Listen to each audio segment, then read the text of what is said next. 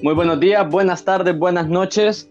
El día de hoy regresa Talking to Writers, la sección donde traemos a escritores para conocerlos un poco más allá de los versos que ellos plasman en sus escritos. El día de hoy tenemos a alguien bastante apreciado por su servidor.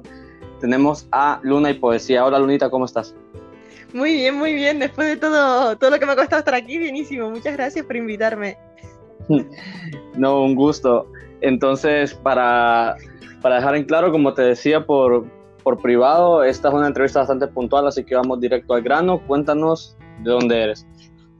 Soy de Canarias, un sitio que está situado es muy cerca de África, pero que pertenece a España.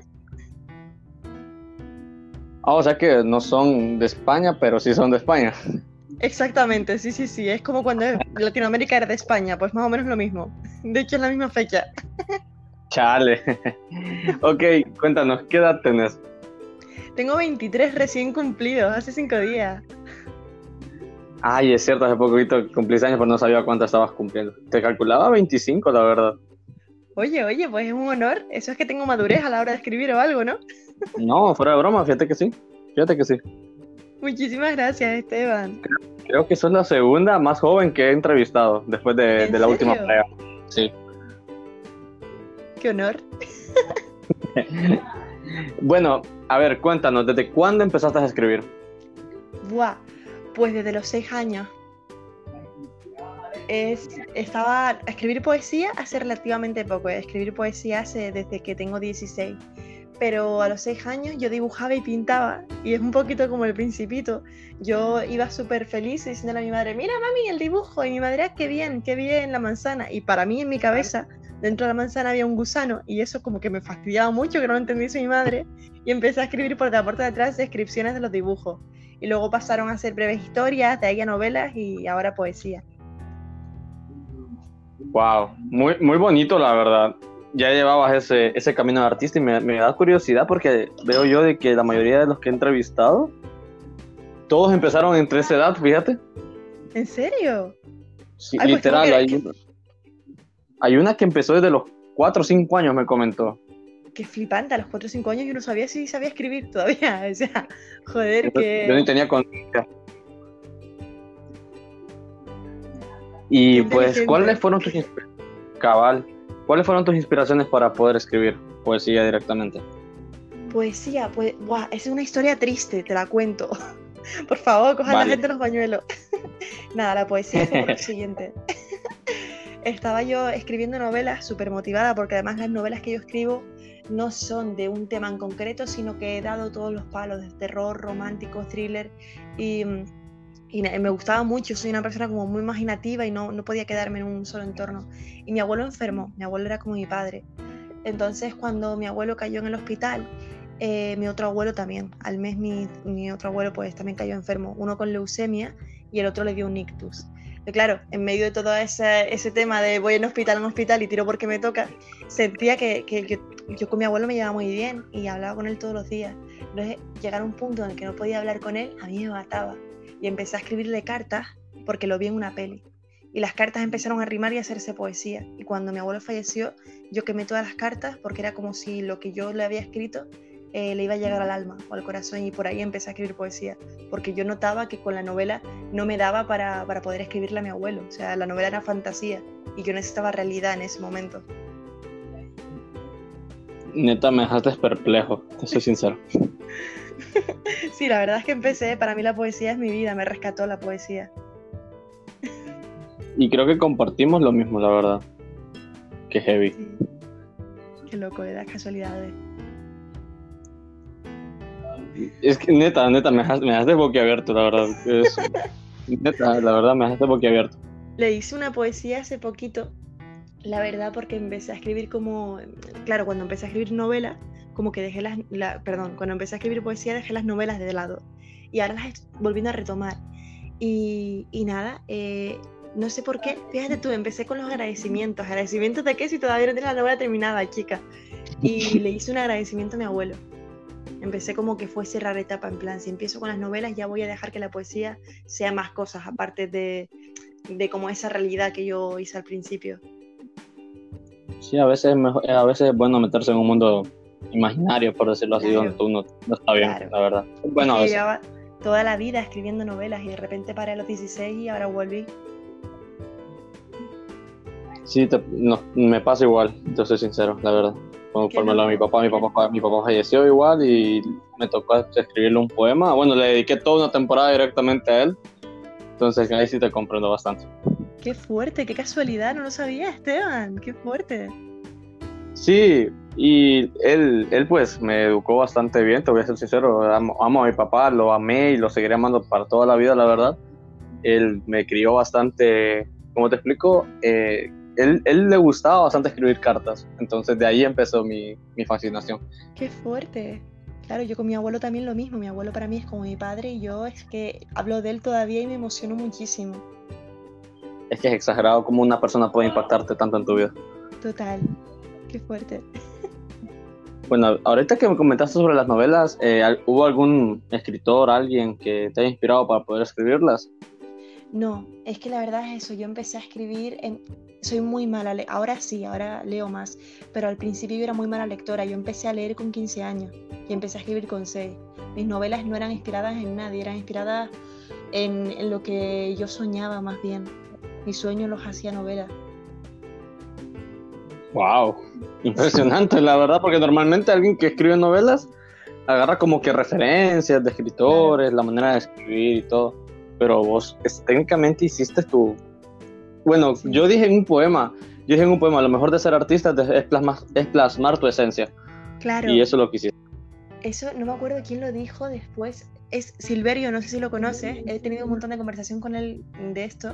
Y él es una persona que lee mucho a Bukowski. Y creo que Bukowski lo decía también. El tema de que primero tenemos que escribir para saber cuál es nuestra esencia. Y luego leer y, tomar referencias, tomar pues inspiración. Pero sobre todo conocer tu esencia. Wow, qué bonito. Y ahorita que estás leyendo más, eh, ¿puedes recomendar algún, algún, algún escritor, alguien? Sí, mira, estoy leyendo un libro que me está gustando mucho que se llama Lo raro es vivir de Guide y es impresionante porque, claro, cuando empecé a leer también leo de todo.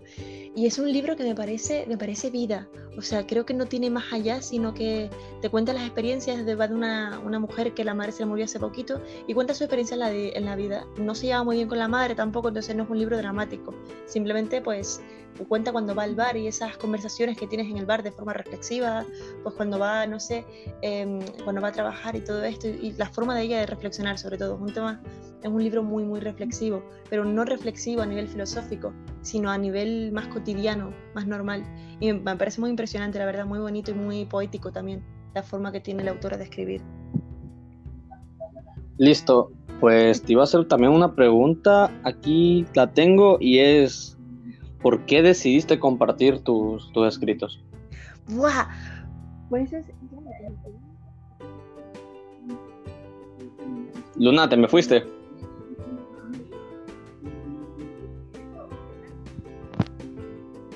Listo, ya estás, estás. Espera, se volvió a ir, te volviste a ir.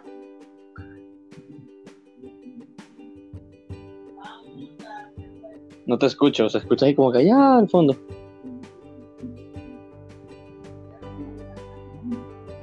Por favor. A ver, habla. Vale, hola. Listo, hoy ya estás. vale. He tenido que salir a la ventana y estoy un poco como salga un vecino igual, se ríe de mí, de mi cara, ¿sabes? Pero todo muy bien, todo sea por... Eso, Esteban. pues nada. Listo, no hay problema. Qué entrevista más random. Mira, te comento. es la mejor entrevista de donde más me he reído, la verdad. Qué natural, qué natural. Eh, ¿Qué me habían preguntado? ¿Ya se me olvidó? Eh, el por qué habías decidido compartir tus, tus escritos. Ah, claro, claro. Pues mira, nada, que yo empecé a escribir por mi abuelo y, nada, entonces para mí mi poesía era como muy íntima. Yo decía, nunca voy a compartir una poesía. Y empecé em, a gustarme mucho la política, a ir de manifestaciones y empecé a escribir poesía como más reivindicativa. Y una vez, en la primera vez que yo me subí a un escenario fue en la competición internacional Poetry Slam. Y me subí y leí una, una, poesía sobre la generación, la generación actual, que nos llama la generación perdida. Pues eso, pero basándome en la generación trans y me pareció impresionante. La gente se levantó, aplaudió y ahí fue como, guau, pero aunque sea muy intimista tienes que compartirlo, porque a lo mejor ese, esa parte intimista también la comparte con alguien más y también le hace sentir. Y por ahí empecé a compartir, hace ya como tres años. Ah, vaya. Pucha, o sea, literal estuviste, o sea, en un concurso internacional. Pucha, creo que es algo que muchos quisieran, la verdad. Sí, sí, lo compartí ahí, fue como para, bueno, me quedé en blanco y todo en medio del escenario, pero luego continué. Creo que a cualquiera le pasaría, la verdad. Claro, es que empecé fuerte. ¿Qué te iba a decir? Eh, pues te podemos decir que sos una poeta revolucionaria, por decirlo así. Sí, ahora mismo mi poesía para mí, aparte de, de, realidad y tal, es revolución, pero porque también mi realidad ha sido mucho eso después. No, y creo que todos tenemos que, pues a pesar de que muchos no compartamos ciertos ideales, lo importante es el respeto por sobre todo a las luchas de los demás. Claro, por supuesto, es que yo creo que todas las personas luchan, ya no sea solo contra, a lo mejor lucha contra un ideal o lucha en la calle, creo que todos tenemos luchas internas también y eso para mí también hace una revolución. Tienes que revolucionar constantemente tu vida, tus ideas, tus cosas, no sé, hay que fluir. Buenarda esa frase, me gustó. Tienes que revolucionar tu vida. Muy bonita, me gusta. Muy poética, ¿eh? así improvisada ahora. La, verdad, es muy bonita. La verdad me la llevo. Qué bonito, Esteban, qué bonito eres. pues, ya para ir aterrizando, eh, ¿algún género musical influye bastante en tu, en tu poesía? Buah, pues mira, sí. Eh, al principio de todo influyó muchísimo el rap, porque me gusta un montón, pero como soy una persona que le encanta la música, considero que mi poesía ahora mismo está siendo como muy flamenca y muy clásica también. Es que depende, escucho todos los estilos musicales. Antes no escuchaba heavy y techno y ahora me lo han pegado también. Entonces ya ahora ya estoy perdida. Bueno, yo la verdad yo no sé, o sea, yo soy bastante, por decirlo así, bastante selectivo con lo que yo escucho. Por ejemplo, mi mayor influencia es, el rap, ahí te lo voy a decir. Bueno, varios, la Glitcher me dijo la vez pasada que, que tengo ese tipo de flow así y yo me quedé como que no, nada que ver y sí, sí.